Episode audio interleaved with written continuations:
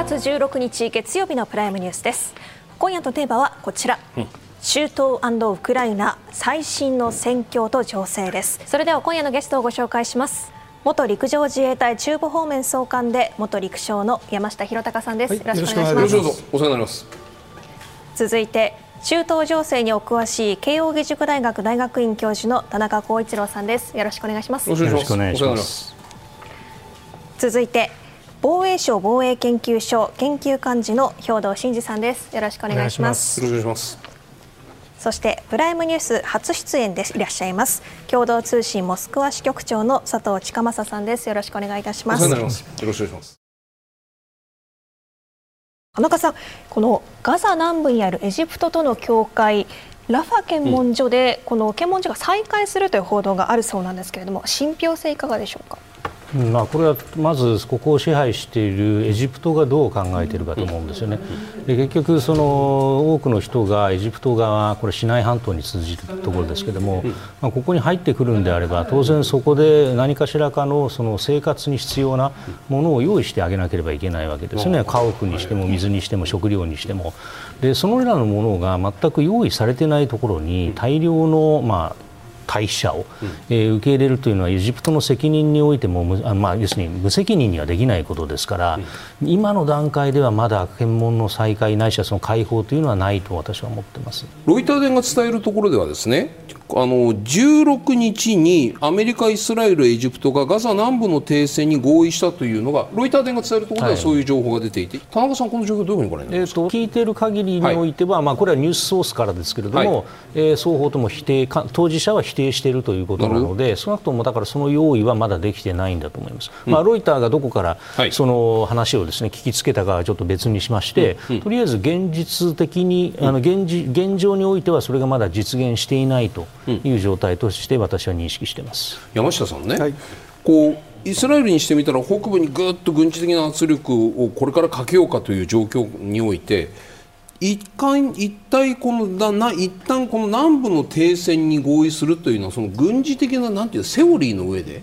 北部にこれから攻め入るときに南部で一回停戦しようかっていうこういうこう合意握りというのはあり得るもんなんですか？停戦という意味がちょっと私には分からないんですけども、はいはいあの南部はまあ攻撃しないと、うん、そして、うん、まあ、誰があのその停戦の合意してエジプト側が入ってるんだったら、うん、あのラファの検問所を開けてくれとかですね、はい、まあ、そういう人道上の話をしてるんじゃないかなと思うんですよね。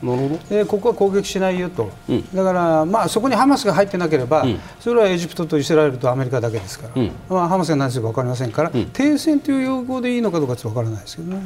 ハマスが入っていなくて田中さん合意なんてありえないですよね、まあ、イスラエル側も当然そんな合意は成り立たないということで受けないんですよね、すねすなわちそれは、まあ、はい、あの誰も信用しないということだと思います。うん、攻撃のタイミングっていつなんだろうかっていうふうにもういつでも今でもっていうふうにずっと思いながら今に至ってるんですけれどもこれは要するに攻撃の期限を過ぎて何したってんの？えっとまだ期限とは言ってないのか、でもみあの避難、避難と言い続けても3日目ですよね、はいこれはいつ何の時間を待っているのかどういう環境をイスラエル側は攻撃のそのトリガーとして待っているのかどういうふうにご覧になりますか？あの過去の事例とその比較してもですね、はい、例えば2014年の関係と見ても、はい、えー、イスラエルがまあ実際にこう行動、まあ、いわゆるその地上戦に移るまでの、うん、えー、時間がちょっとかかってるんですよね、今回は。で多分最大のあの要因は、うん、あの人質を取られているということ。まあ、130人ぐらいとか150人ぐらいとかね、はい、いろんな説がありますけれども、はい、えー、一定数のその人質を取られていて、うん、そこに入っているのはイスラエル国籍の人間だけでなく、まあ、その他もろもろ20を超えるです、ね、国の人々が取られていると、うん、まあ、そこをやっぱりある程度配慮して、うん、えー、まあ、なんでしょうかねとりあえずあの人質救出作戦やそれにつながる、うん、えー、情報を得るためのさまざ、まな、まあ手立てを今講じているんだろうと私は推測しています。あの散発的に行われている北部での空爆北部を中心としての空爆も基本的に今空爆を行ってそこで起きた被害や、まあ、そこで生じている現場の混乱などを見てそこからあのヒューミンとセギントなどを通じて改めて人質の情報に関してのあるいは安否に関しての情報をそこで探ろうとしているんだと思っています。田中さんね、これイスラエルイスラエルという国をどう見るかっていうもうそこの一点に尽きちゃうんですけれども150人人質取られていたらその150人全員安全が確保されるまでは攻撃しないのかってそういう国ですか？人質の犠牲を踏み越えてでもテロとの戦いこのこの間だからそのあのコーエン大使をこの番組をお迎えした時にね人質どうするんですかって処刑されたらどうするんですかってテロとの戦いをやり抜くという人質の人命、命に関しては一切言及せずに、はい、テロとの戦いをやり抜くとしか大使は2回か3回聞いたの同じ答えですよ。はいどういう戦い方をするとご覧になりますか、まあ、そうですね。あのこれは推測ですけれども、はい、えー、人質全員解放に至るまで攻撃をしないということは、これはないと思います、うん、はい、じゃあ、それがどれぐらい解放できたら、はい、ゴーサインになる、グリーンライトになるのか、うん、えー、あるいはここまでいったら、あのとりあえず一旦打ち方やめにして、うん、そして瓦礫の間で探ってですね、もう一回その様子を見てから再攻撃を仕掛けるとか、そういうその段、なんですか、ね、段階作戦を取るのか、正直これは分からないんですが、あのコーエン大使がおっしゃったように、はい、おそらくあの人質に犠牲がもう生じるということは、織り込み済みだと思ってます。織り込み済み、はい、それに懸念が各国から出ているわけですよ、こういう形で。まああのー、バイデン大統領はガザ地区の再占領をイスラエルが軍事的に行おうとしているのはこれは大きな過ちであると。でプーチン大統領はイスラエルが地上戦に踏み切れば双方に深刻な被害が出ると、まあ、大木さんは当事者は自制して直ちに停戦し対応するべきだと、まあ、いろいろこうこの人たちがこういうことを言うことに関してはもやもやしたものもありますけれども田中さん、この国際世論というものイスラエルに一定のそのなんていうのかな抑止力というかブレーキになるというふうにご覧になりますか、うん、なかなかならないですね。えで一番の問題は、はい、今あのバイデンさんはこういう言い方に変わりましたけれども、はい、先週月曜日に彼がヨ、うん、アメリカがヨーロッパと一緒に出した声明は、はいうん、この手の要するに配慮にほとんど こう踏み込まない、要するにもうイケイケどんどんで、えー、自衛の権利に従ってイスラエルが何やっても構わないであるかのように、イスラエル側が読み込めるようなそういう内容だったんです。よ、はい、でそこから、まあ、だいぶそのイスラエルもですね、調子に乗ったというか、うん、えー、まず実にこれは徹底的にやるぞという決意がさらに強まり、うん。うん、そして、えー、慌てたアメリカとかが、今、まあ、フランスもそうですけれども、はい、フランスも立場上がりましたよね、はい、あのちょっとやっぱり待てというそのストップをかけ始めたということだと思うんですけど、まあ、あの最初の段階からこの手のストップをかけようとしても、今回のイスラエル側の被害があまりにも大きいので、なおかつ、えー、ネタニヤフ首相、彼自身のです、ね、政治生命にも関わりかねないほどの失態として、はい、えー、後で追及される可能性もありますから、うん、これはやっぱり徹底的にここはやるという、えつもりだと私は見ております。プーチン大統領、ロシアですね、イスラエルが地上戦に踏み切れば双方に深刻な被害が出るというような発言をされています。兵藤さん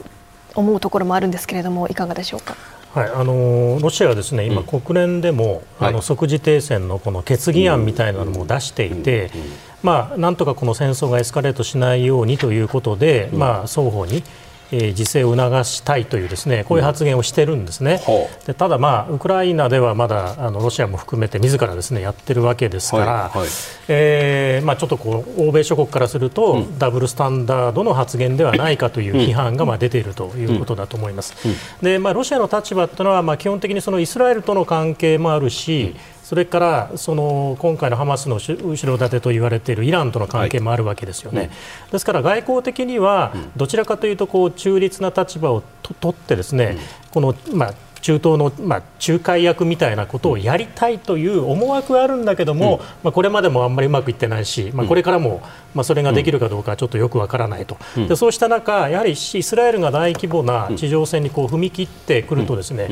まあ、ロシアとしてもやはりこのパレスチナ側にですね、えー、重心を置くようなそういうその外交スタンスにならざるを得ないところも出てくるわけですね。ですからあの非常にこの今回の、まあえー、紛争、戦争をめぐるロシアの立ち位置というものが、まあ、今後変わってしまう可能性が出てくると。でさらにこれイランなどが、まあ、すぐにはないと思いますけれども、何らかの形でですねこれに加わってくるとなるとロシアもまた影響は免れないということなので、まあ、ある意味今後不測の戦争のエスカレートとか、あるいは第三国国が何らかの形でですねこうこういうその問題に関わることに関してはですね、まあ、ロシアとしても難しいその舵取りを迫られる可能性が出てきているので、その観点からもですねこういう発言をしてるんじゃないかと思うんですね。仲介っで例えばその今言われたその国連にね即時停戦決議案をロシアが出しているということはですよ。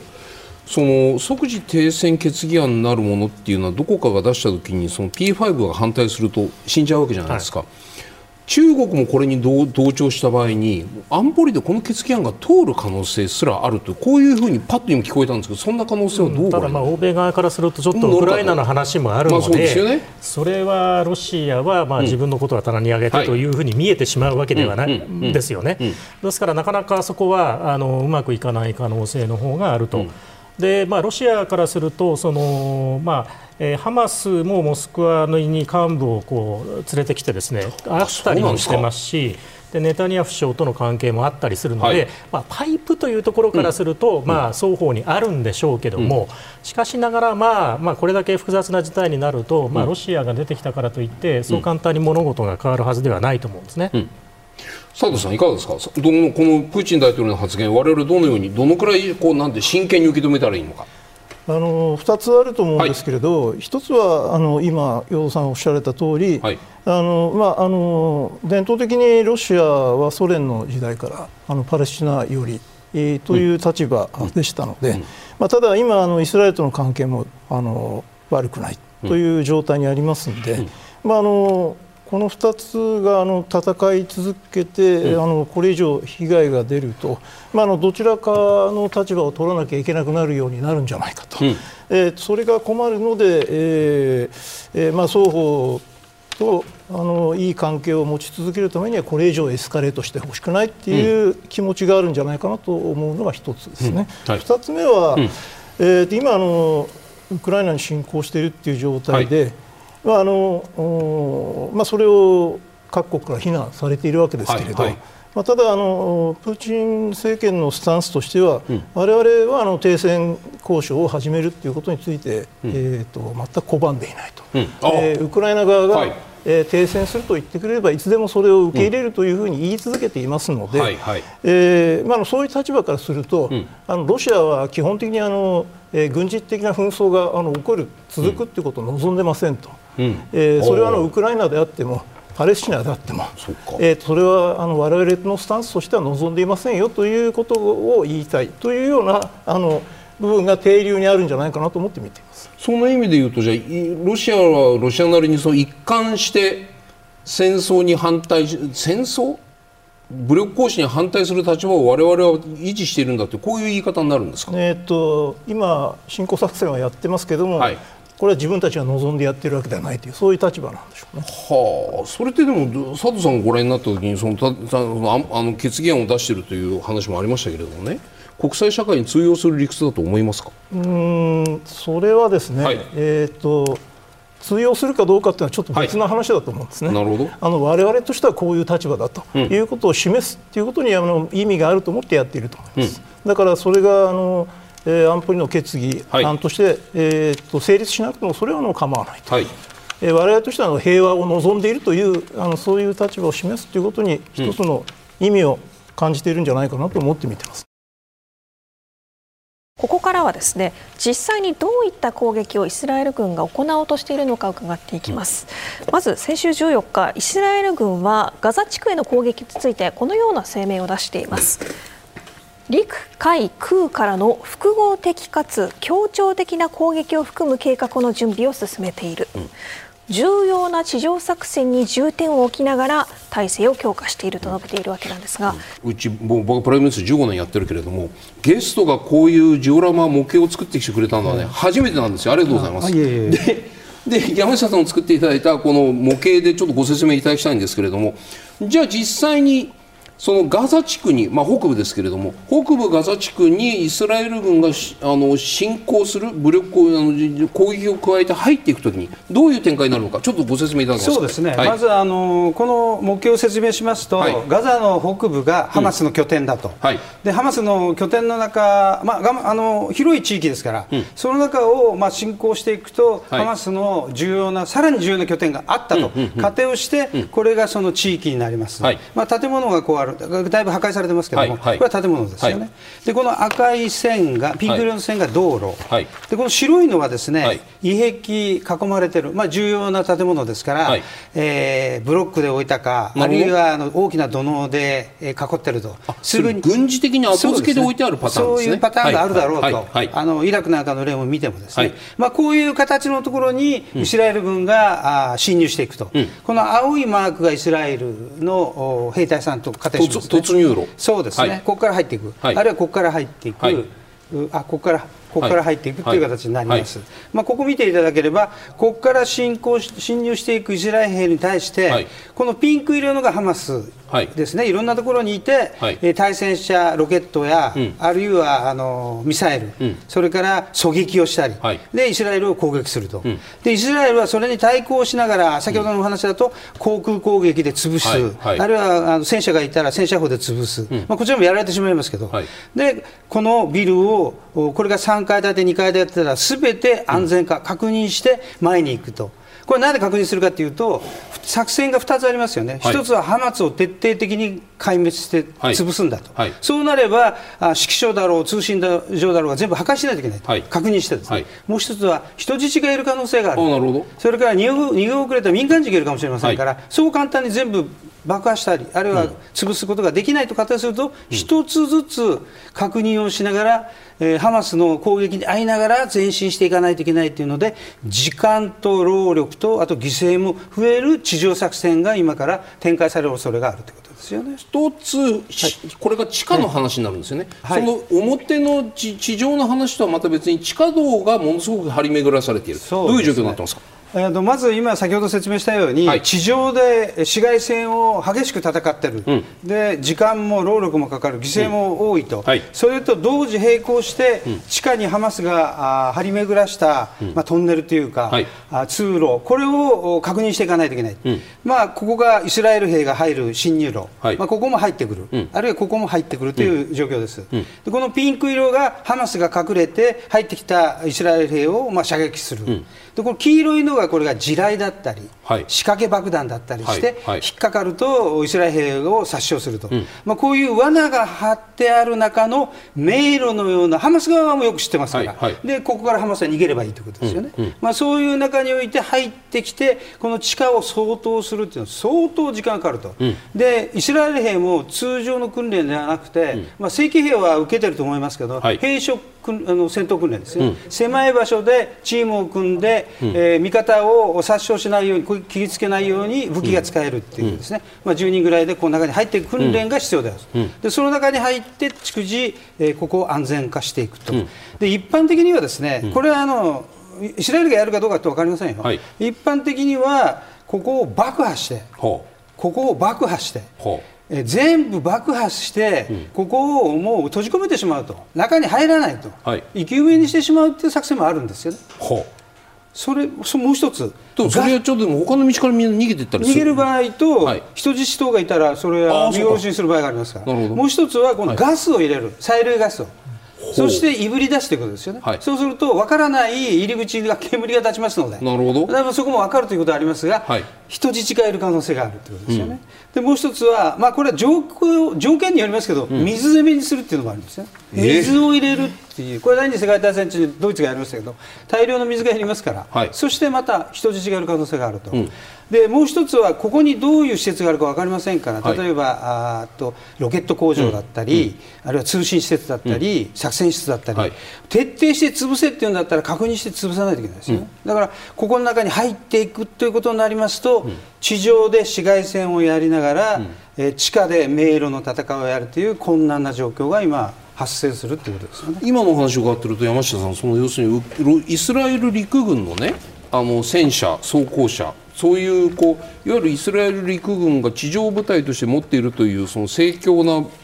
機構部隊が何らここでは役に立たないわけじゃないですか？まず地下では役に立ちませんけど、はい、地上ではあの歩兵を守る盾としてはなります、はい、ただ、通路が狭い通路に進んでいきますので、うん、逆に狙われると逃げ場がないということになりますよね、うん、だから非常にあの難しい戦いになると思いますよ。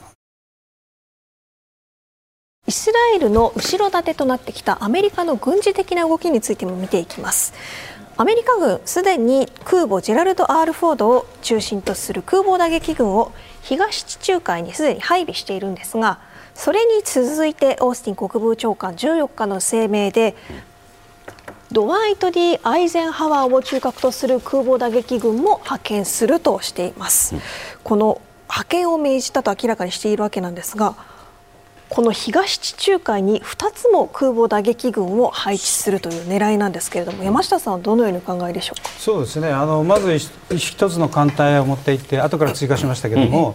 あのまあ、オープンソースの情報で1隻あたり基準としては70機ぐらいの戦闘機、戦闘爆撃機が乗るということですから140からまあ200弱ぐらいですか、うんうん、あ一国の空軍力ぐらいありますよね、うん、それをここに持ってきて、まあ、イランとかですね、あるいはあのヒズボラなんかに睨みを利かせると、うん、まあ、あの介入をするなと、まあ、こういう姿勢と、うん、あと、まあ、ここに何が載ってるかっていうのがわからないですけども、はい。はい、まあ、特殊部隊なんか載せてるんであればアメリカ人の救出とかさまざ、まなあの作戦を考えてるんだと思います、ね、じゃあこの空母からヘリコプターでシールズがどっかに行ってそこでアメリカ人の人質ないしはまあ重要な人質の救出オペレーションをやる可能性が協力しますよと、イスラエルに対して提案をして、まあ、合同作戦をやるという可能性はあります、ね。うん。うん、田中さんいかがでしょうか？この、アメリカの狙いどこにあるでしょう、うん、まあ、イスラエルの艦隊も含めてなんですけれども、はい、この東地中海のイスラエル沖には、イスラエルの虎の子である海上ガス田があるんですよ。で今回の戦闘が始まってから一番その沖合からその陸地に近いところのタマルは操業を止めたんですよね。でもちろん危ないということなんですけどなんで危ないのかというと、はい、ガザから今回ハマスが打ち出した、うん、あのロケット弾のうち、うん、ハイファあたりまで届く距離があると、うん、大体このタマルのプラットフォームまで一応射程上届くことになるんですよね、もちろん当たるかどうか、その精度は極めていい加減なので、はい、当たるかどうかは分かりません、はい、ただ、えー、届く距離にあるということ、うん、それからもう一つは、まあ、あのよくあるあのボートなどに爆薬を積んで、うん、まあ、突撃をすると。はいいうようなこの攻撃を受ける危険性があるので、うん、まあ、それを牽制したり防ぐという意味でも、うん、艦艇が沖合に展開しているというのは、まあ、それなりの意味があると思うんですね。田中さんがご覧になると空母打撃群2つってなんかはい、か要するにイスラエルに過剰防衛だっていう割にはアメリカアメリカ過剰防衛とは言いませんけれども、ここまでやらないと過剰防衛しそうなイスラエルを止められないというのがイスラエルなんだというこういう理解でいいんですか？私もそう思いますね、あのはい、ブリンケン国務長官がもう一回イスラエルに寄りましたよね。はい。はいでもうだから必要にあの、うん、まあ、ある種その過剰な反撃、うん、あるいは過剰な報復というのを抑制させる側に今アメリカは回りつつあるのかなと私は見てます、なるほどね。佐藤さん佐藤さんからご覧になるとこの空母打撃群2つこの地域に展開していること例えばシリアの情勢とか見るとそこロシアが非常に重要な関係を持っている国ですよね。ロシアという国から見た時のそのアメリカの今回の空母打撃群2つを派遣したというこの戦略どういうふうに見えるとお感じになりますか？えー、っと東地中海そのものにあの、はい、アメリカの空母がいるということが、うん、まあ、特に今のウクライナ侵攻作戦について直接影響を与えるかどうかというのはあの今後どうなるかということによると思うんですけれどまあ、当然の地中海と黒海つながってますので、はい、えーと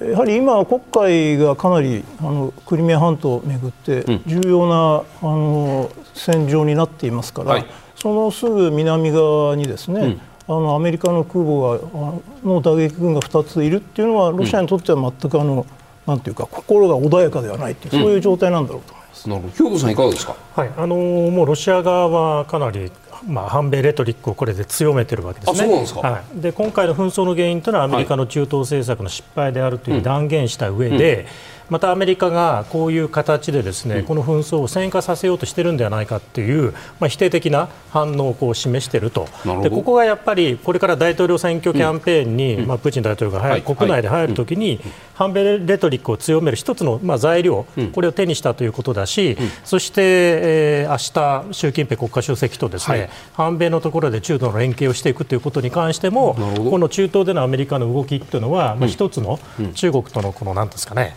えー、接着剤として、まあ、こういう話をですね多分首脳会談でもやるという意味からすると、まあ、一つの材料を得たというふうにロシア側は見てるんじゃないかと思うんですね。そうすると兵頭さんからご覧になるとこの空空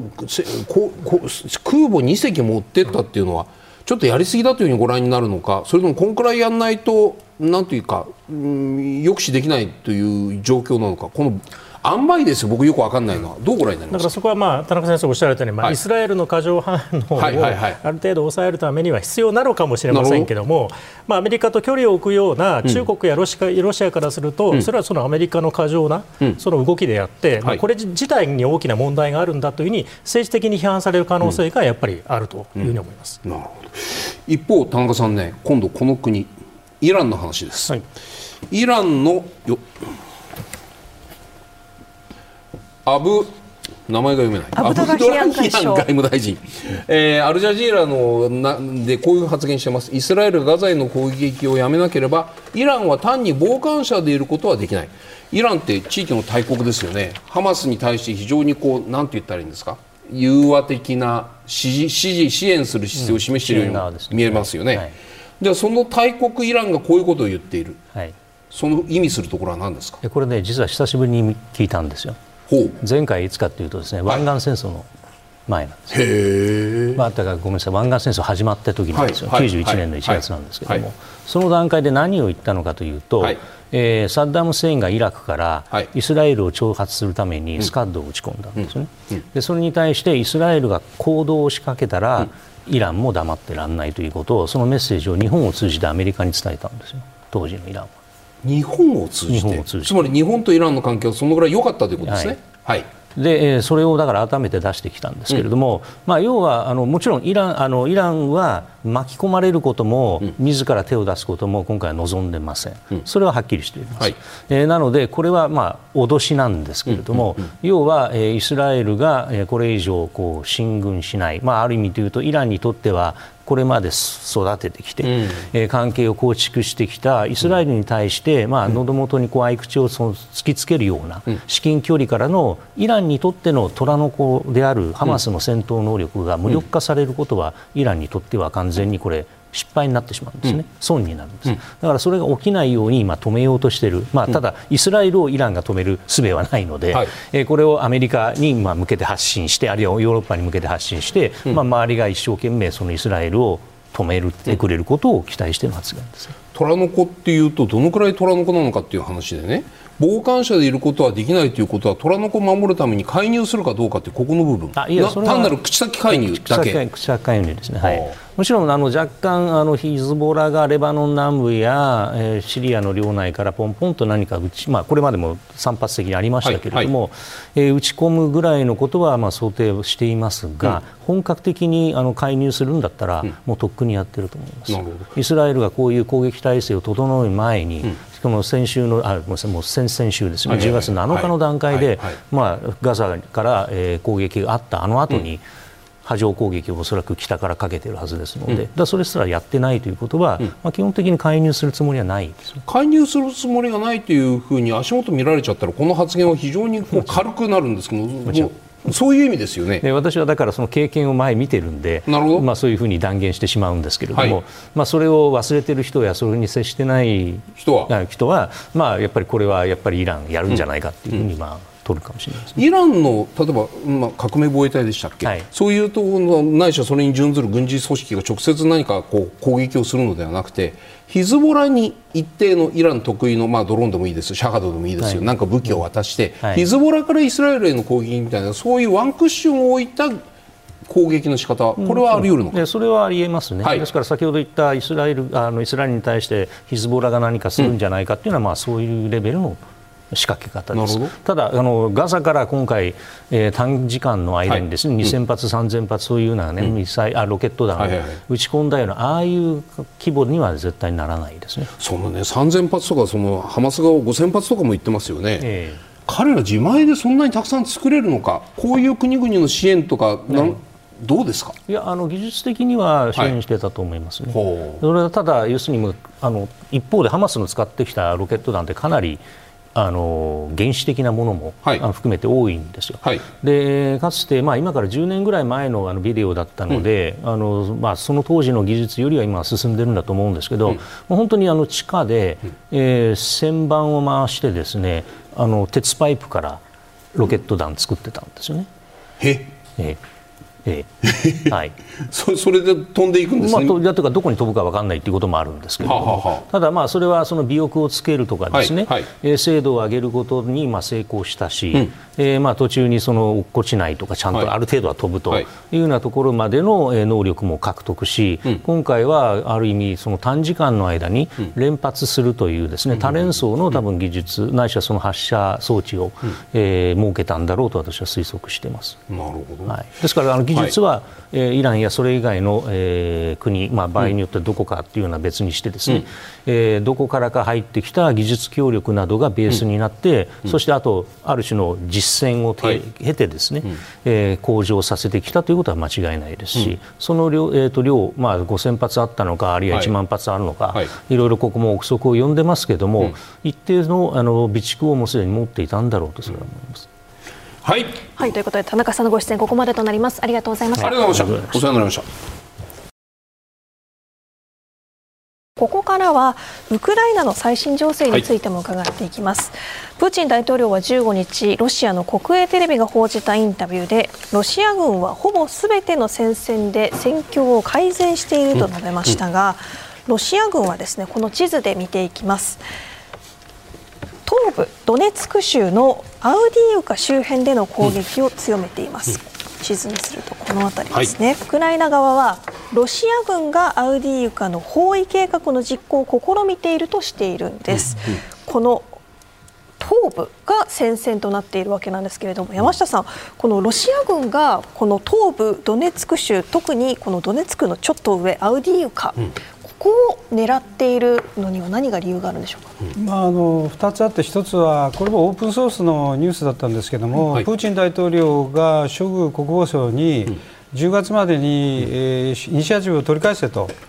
ああいう話をしたしないっていうので一応流れましたけどもまあ、それと符合すると今月中に大きな動きをして、うん、まあ、イニシアチブを取ると、うん、で攻勢ロシア軍が攻勢できるとするんだったら、うん、あのロシア国境に近いえー、自分が作った共和国。この方面ですから、うん、まあ、うん、そこで一つの作戦に出たということではないのかなと、うん、でまあ、アンディ・ウィーカーというところはずっとそこを攻撃してますので、はい、えーと、都市部になってるんですよね、ウクライナ側が切り込んでいったんですけど、えーまあ、ベロのように中に入り込んでますので、うん、えー、逆にこれを閉じてしまうそうですね。閉じてしまう、ということもできると、ちょっと書きますと、はい、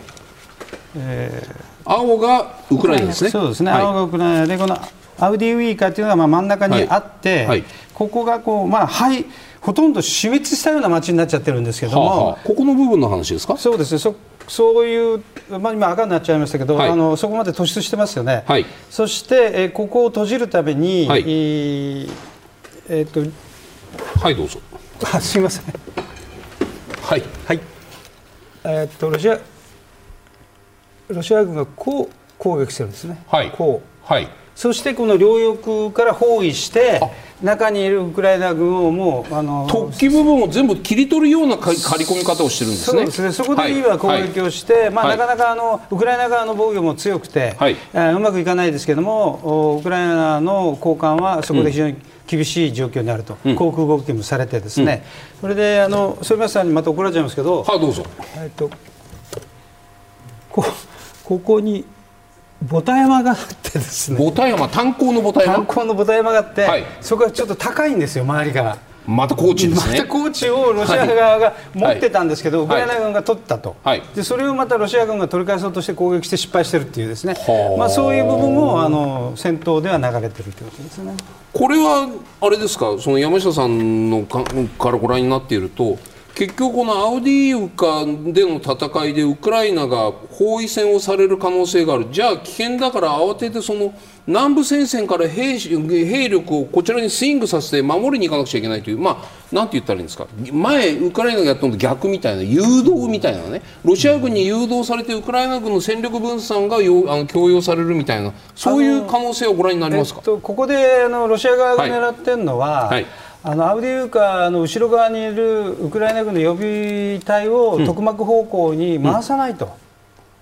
放置するんだという形だと思うんですよ。ウクライナ側は、まあ、アメリカとかいろいろ言ってせんあの焦点を決めて、はい、徹底してそこを追求あの攻撃しろと言われてるわけですから、うんうんうん、ロボットのところを攻撃してると仮定すれば、うん、そこに兵力が足らなかったら、はい、東部から回したいと、はい、ところがアウディウイカでこういう形でロシア側が攻勢立ってれば、回せませんよね、うん、まあ、そういう狙いも一つロシア側にはあると思うんですよ、ね、なるほど。兵頭さん、兵頭さん、ここの戦い方要するに東部でロシアが押し返して、まあ、包囲戦をやろうとしている。南部ではウクライナはなかなかス,、まあ、スピード感はないんだけども、一定の戦果を上げてるんじゃないかというこういうふうに我々には見えてたんですけど、どう今、状況どういうふうにご覧になりますか、はい、あの今、山下先生おっしゃられた通り、はい、やはりまあプーチン大統領の政治的なこだわりというのがあって、はい、ウクライナ軍の高官に言わせると、うん、年末までにドネツク州のですね完全制圧っていうのを支持を受けてるんじゃないかっていう見方が実はあるんです。ごめんなさい。ドネツク州。です。ドネツク州ってね。州境まで。これ全部ですよ。はい。で今半分しか取れてない、うん。まあ、それできるかどうか別としても、はい、あのやはりこの政治的になんとかここを早く制圧しろというプーチン大統領からの政治的な指示が、はい、まあ、与えられている可能性というのはやはりあり得る、まあ、できるかどうかは別としてもですね、はい、でそれは、まあ、あのこれまでもバフムトも含めてですね、うん、それはずっとこう続いてきたわけですよね。でそれはあの国内の大統領選挙キャンペーンその他、来年3月の大統領選挙に向けた動きであるとか、うん。うん、あるいはその先を見通した国内の政治的なこのスケジュール、そこからプーチン大統領が、まあ、何らかの指示を出している可能性というのはやっぱりあり得ると思うんです。ですからやはりかなり数千名の兵力を投入したりですね、集中的な空爆をやるとかして、かなり力を入れてここの制圧を目指しているのはあの確かなのでそれはちょっと軍事合理的にこう考えると、まあ、相手のその戦力を分散させるといったその程度の話だけなのか、もうちょっとこの政治的なですね市場命題みたいなのが課されてい。て、ここにこだわっているのかというですね、そこはやっぱりまあ見極める必要があるんじゃないかと思うんですね。兵頭さんその今のそそ軍事的な合理性があるかないかっていうお話って言われた瞬間にそのバフムトを思い出してね、はい、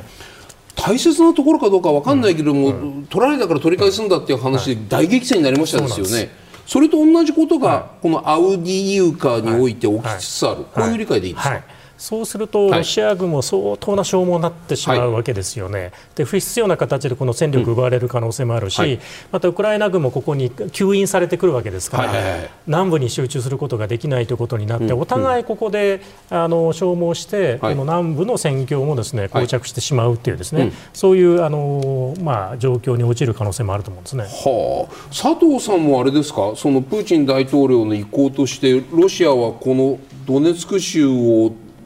12月？12月とおっしゃいましたそれはウクライナ側が、まあ、一部そういう見方をしているということなので、はい。ね、まあ、なかなかちょっと年末までにあの完全制圧というのは、ね、それは現実的ではないと思うんですけどね。はい。はい。佐藤さん、いかがですか、そのドネツク州の全全領域の奪還というか、奪還じゃないですよね、確保、占領、これ、ロシア軍が狙っているかどうかっていうのは、どんなふうにご覧になってますか？それは最初からあの一つのあの大目標としてあることなんだと思うんですね。なるほど。あの初戦からあのルガンスク州と書いてありますけど、はい、それとドネツク州、はい、この全域を制圧するというのはある意味、この侵攻作戦の至上命題ですよね、はい、なぜかというとプーチン大統領がこの侵攻作戦を始めた時の理由というのが最大の理由に挙げているのがこの2つの州で構成されているあのドンバスという地域なんですけれど、ここであの住んでいるあのロシア系の住民の、うん、えー、権利を守るということでしたので。うんえーまあ、ルガンスク州はあのほぼ全域を今制圧してるんですけどドネツク州は今,、今になっても1年半経ってもですね、うん、えー、まあ、多く見積もっても60%程度の制圧地域しかないというのは、はいうん、あの最初に掲げた目標は達成されていないということになってしまいます。ので、うん、あの最初からこのドネツク州全域をあの制圧したいという目標はあると思うんです。ただあのウクライナ側の、あの犯行が厳しいので、はい、それがうまくいっていない、うん、ということなので、うん、もちろんあの年内にそれが達成されればロシア側としてはあの非常に成果だということになると思うんですけれど、うん、まあ、あのそれを阻止しようとしているウクライナ側の犯行がやっぱり、あの頑強だということでうまくいってないということなんだと。ドネツク、ルハンスクのこの2州を取る、まあ、それを目標にするっていうとうん佐藤さんねこうなんだろう終戦の形を意識したその戦略を今立てているというそんなイメージでもありますか？終わ戦争を終わらせるときにここまでは要するにそこまで占領している時点で停戦ラインが多分敷かれる可能性があるわけじゃないですか。そうするとそのドネツクの半分ぐらいまでしか行ってないところでも停戦ラインというのもなんとか押し込むだけ押し込んでおいて停戦交渉に持ち込もうじゃないかというロシア側の思いというのはそういうところが可能性があるのかないしはそんなところで全然止まるつもりはなくて南の2州も全部っていうどういうふうな意味でこのドネツクへのこだわりどうご覧になりますか？えーと、やっぱりこの2つの州については、はい、あの全体を制圧したいなっていうあの政治的にはそう思ってるんだろうと思うんですね。うん、ただ、まあ、そう簡単にはいかない、はい、と思うんですよ。うん、であの停戦という話でいうと、はい、今あの、えー、ルガンスク州以外の3州では、うん。はい、えー、一部しかロシア側が制圧していないわけですけれど、まあ、それでも今あのウクライナ側があの停戦交渉をに応じるというのであれば我々は応じる用意があると言っているわけですからそういう意味では、あのもしウクライナ側が、うん、えー、っと停戦、交渉をもう一度始めようと言ってくるのであれば、うん、この現在のあの制圧地域、うん、であってもですね、ここで境界があのある種の境界が引かれたとしても、うん、あのそれが停戦の話を始める、うん、障害にはならないんじゃないかと。ロシア側にとってはですねという気がします。ただウクライナ側がそれに乗るとはちょっと思えないので、はい。はい、えー、そもそもその話は非現実的なんだろうとは思いますけれど、うん、ロシア側としてはそういう気持ちなんじゃないでしょうか。兵藤さん今の話いかがですか？うんまあ、そこがその最後の落としどころ、プーチン大統領がどう考えているのかということなんですが、あのまあ、昨年あの、この4州の、まあ一方的な併合を行って、憲法改正して、まあ、ロシア領に認定をしてしまっているわけですよね。でそうした場合、その州境まで、まあ、どこまで完全制圧しなければいけないのか、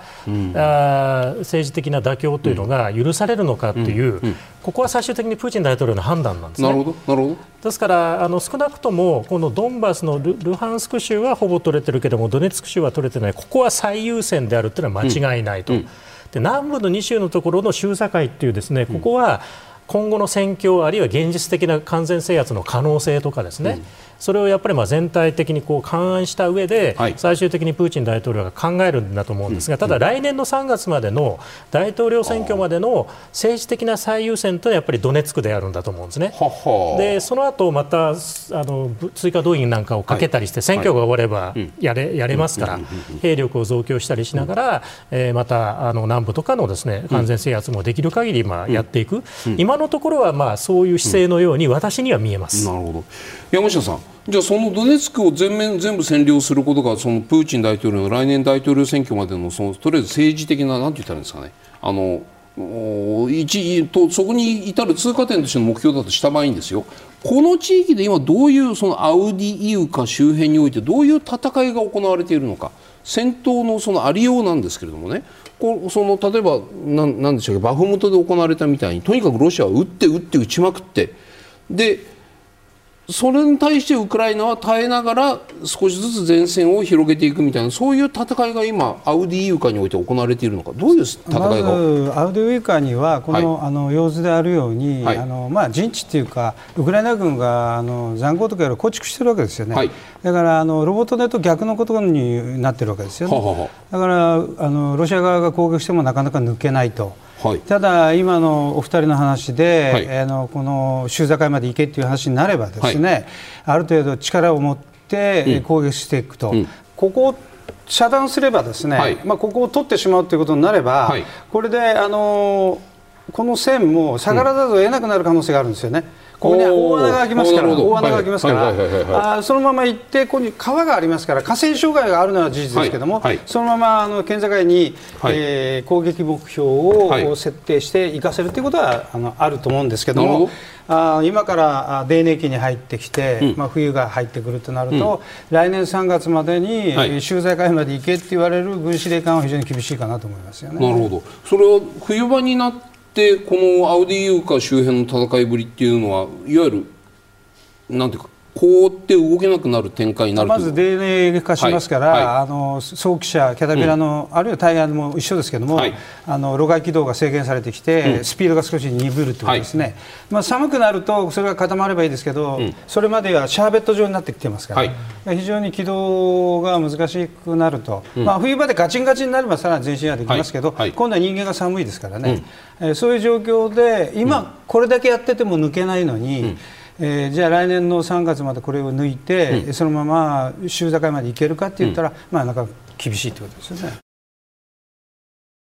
13日、プーチン大統領は中央アジアキルギ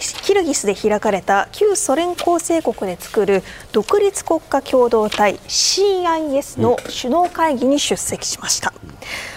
この CIS に加わっているのは準加盟国であるトルクメニスタンを含めて現在10カ国あります。ただし今回参加したのは8カ国。というのも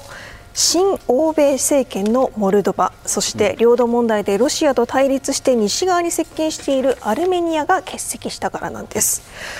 このことについてプーチン大統領この CIS というのは効果的な協力体制だと述べルカシンコ大統領も CIS の内部分裂を許してはならないと発言しています、まあ、ロシア、ベラルーシのこの仲のいい2人がこのように CIS はいいとこなんだぞというようなことを強調しているわけなんですが兵頭さん、こうして強調されると危ういのかなという感じてしまうんですがいかがでしょうか？そういうことだと思うんですね、プーチン大統領がこれはもう効果的な組織だと言えば言うほど、実はそうじゃなくて、そのロシアのその求心力が失われてしまっている、もともとシアス自体があの形骸化していたんですけども、ウクライナ戦争でさらにこのロシアのグリップがあのこう失われてしまっていて、ですねやはりモルドバ、アルメニアの欠席って今回大きいと思います、でモルドバはもうウクライナの隣国でありますから、まあ、このロシアの脅威みたいなものをですね、やっぱり必死と感じているわけですし、アルメニアはこの前のナゴルノカラバフのですね、紛争で、まあ、後ろ盾のロシアがいるかと思いきやそうではなかったということで、まあ、この紛争でですね大きな痛手を受けたということで、まあ、ちょっとロシアと大幅に距離を置くようになった。極めつけはプーチン大統領の逮捕状を出した国際刑事裁判所にアルメニアが加盟するというですねこういう動きまで示しているわけですよね。ですからそれ以外の国は一応参加したとは言いながらも、やはり今までのような、まあ、ロシアに従順な立場では当然なくて。まあ、ウクライナ戦争以降、ですねやはりまあそれぞれ距離は置きつつあるんだけども、うん、なかなかまあプーチン大統領の温度でですねこういう会合に参加しろと言われたら、うん、まあ、ここは参加せざるを得ないような状況がやっぱり続いていると、でまあ、ルカシェンコ大統領もこの内部分裂を許してならないというのもこれもあのかなり本音のことをですね思わずポロっと言われているような感じがあると思います。えー、ですからあの今後、その亀裂みたいなものが大きくならないようにという、まあ、プーチン大統領はここまでの発言できないので、あえてルカシェンコ大統領がですね、まあ、代弁してもしたんじゃないかなというふうに思います。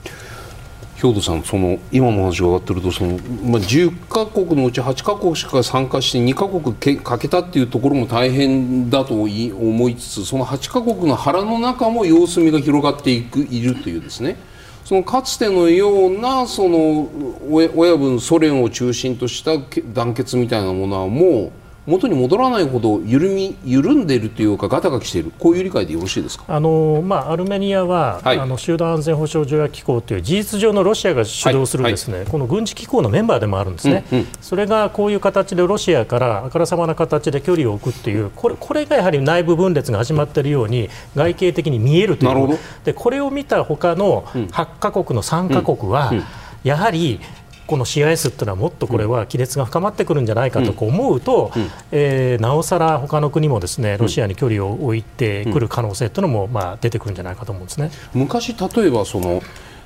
ハンガリーとかねプラハとかっていうそういう時に何かこう揺られてる国に対して戦車隊を派遣して鎮圧して言うことを聞かせる国に変えてしまったように僕には見えていたんですけれどももうそんなことはモルドバとかアルメニアに対してロシアがロロシアだ、ロシアが一定のその軍事的圧力をかけてもう出ていくことは許さんと。ちゃんとあのの中に入っとけっていうふうなそういう力による強制というのは、もう夢のまた夢の状況むしろウクライナ戦争でロシア自体がそういう力の強制力失われてしまってるんじゃないかというのが、うん、今回のナゴルノカラバフでアルメニアが痛感したことだと思うんですね。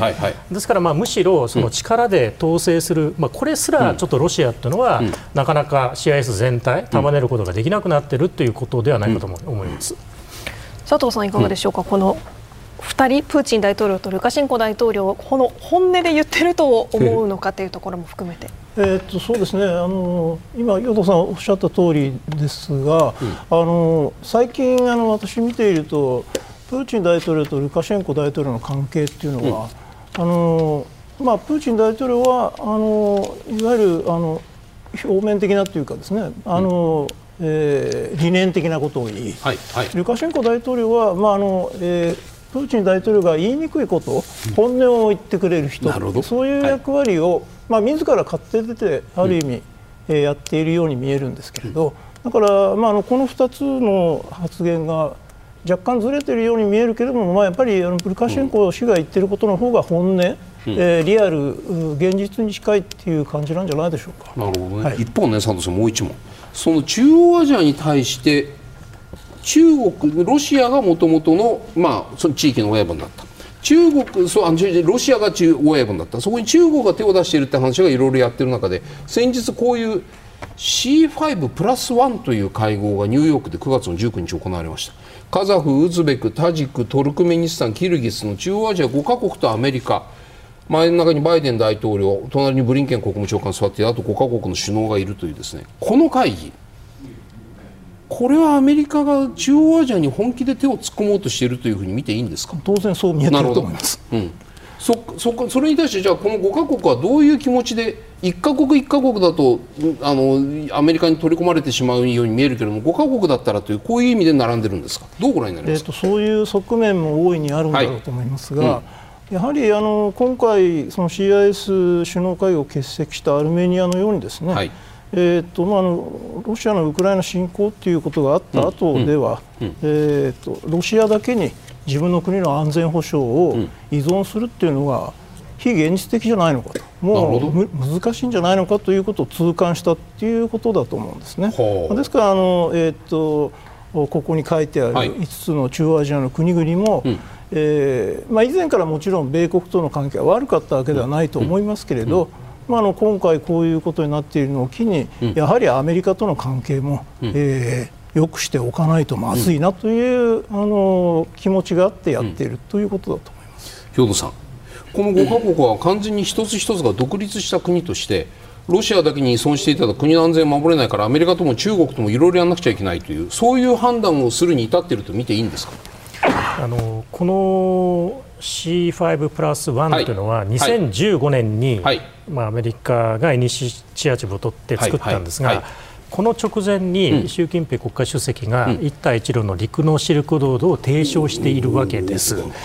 でこの中央アジアというのは、まあ、これまではロシアのこの裏庭というか影響圏ということで、まあ、そこにアメリカが介入しながら、まあ、ロシアのその一定の影響力を、まあ、急いでいきたいという狙いもあるんですが、そこに中国もあると。で中央アジアの側からすると、うん、その自分たちでその中国とロシアを天秤にかけながら、うん、有利な形でいろんな条件をこう引き出していく、利益をこう得ていくというところがあるわけですね、そこにまたアメリカを巻き込みながら、まあ、アメリカに時には接近する素振りを見せて、ロシアと中国からそれぞれ都合のいいような、その外交的な歩み寄りをこう得たいというですね、こういう使い方も中央アジア側はできるわけですね。ですから決してそこはロシアとアメリカの話だけではなくて、はい、あの中国もも交えた、この中央アジアをめぐる一つのこの何と言いましょうか影響権争い的な、その利害の競争みたいな側面が中ロであるというところもあって、まあ、アメリカと中央アジアでこういう枠組みがまあ展開されているというのが私の理解です、うん、そういうこうなんていうんですかあの僕らの下品な言葉で言うとコウモリみたいなことをね一国だと怒られちゃうけど5か国でやると怖くないっていうそんなふうに。それも当然 あのあるわけですね、はい、あの当然、これ5か国って言ってもそれぞれ個別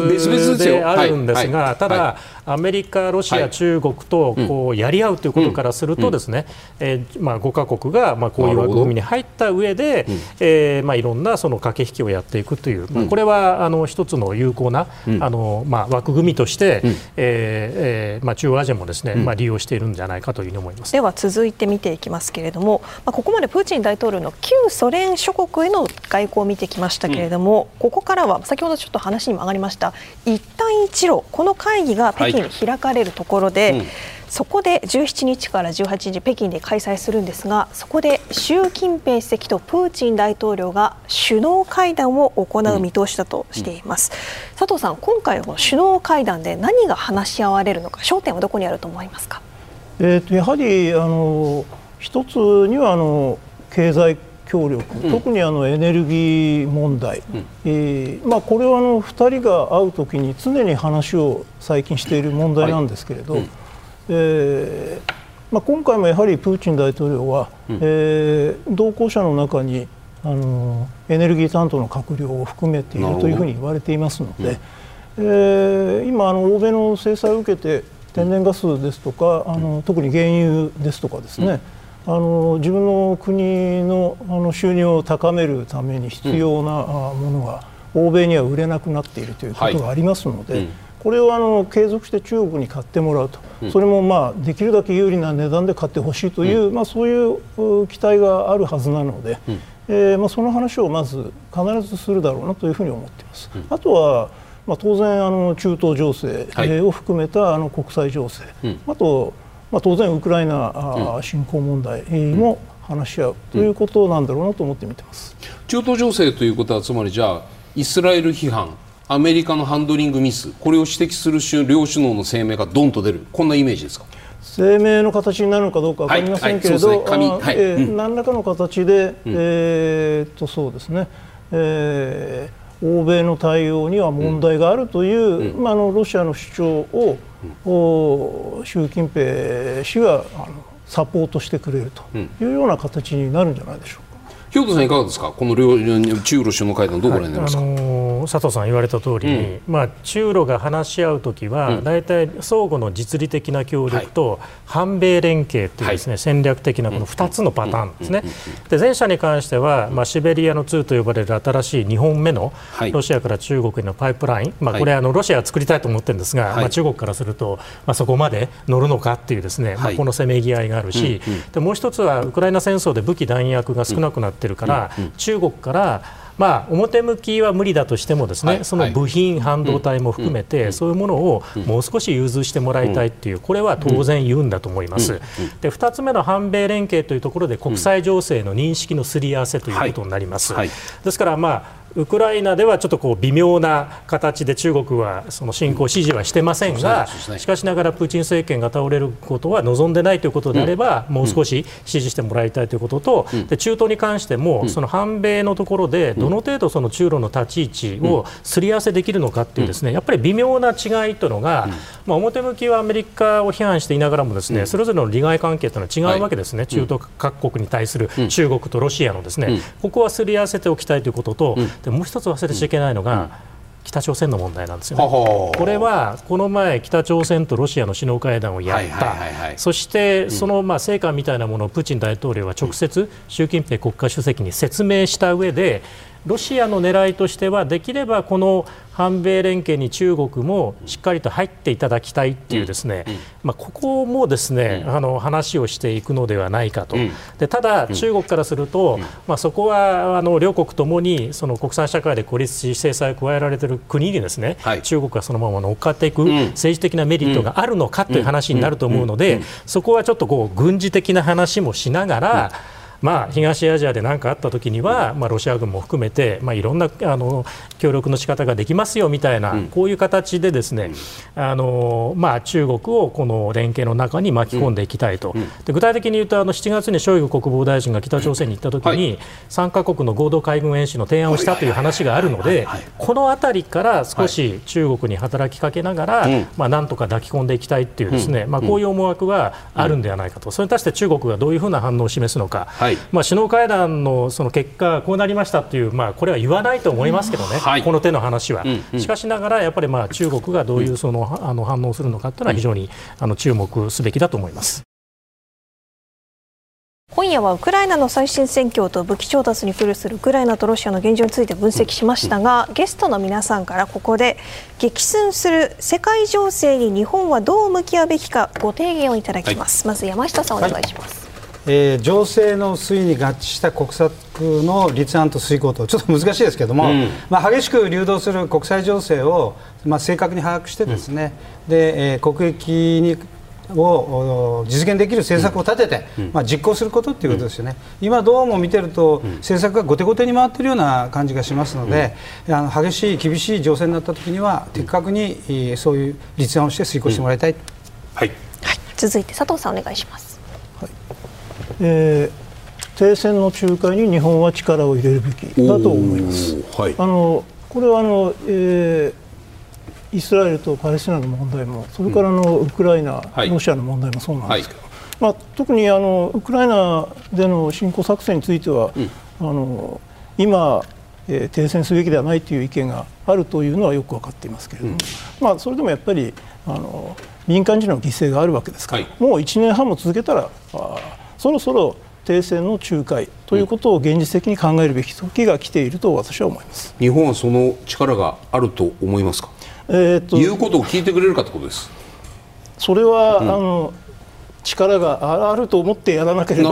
えー、いつまでたってもそういう役割は果たせない、ね、ということだと思います。はい。兵藤さんお願いします、はい、あの日本としてはやはり、まあ、アメリカの今後の、まあ、対応方向をしっかりと見極めていくと、うん、ウクライナに続いて2つ目の戦争にこのアメリカは、うん、まあ、関わっていくということになりました、うん、どういう関わり方をしてウクライナとイスラエルの関わり方がどう違うのか、そして2つになったので、アメリカの対応も分散されてしまうわけですよね、そうするとその今後の世界のあの紛争とか国際秩序に対するこのアメリカの関わり方が果たしてどうなっていくのかというのは同盟国の日本としても大きな関心ではないかというふうに思います、そこは日本の負担が増えることも覚悟しろという意味でもおっしゃってる。あのその可能性もあるし、うん、またあのアメリカ自身がさらにこう内向き傾向になっていく、はいはい、そして、はい、アメリカの大統領選挙も控えていくということなので、その内政にも影響を受けてくるという点からもアメリカの動向、これは日本としてはあの注目する必要があるというふうに思います。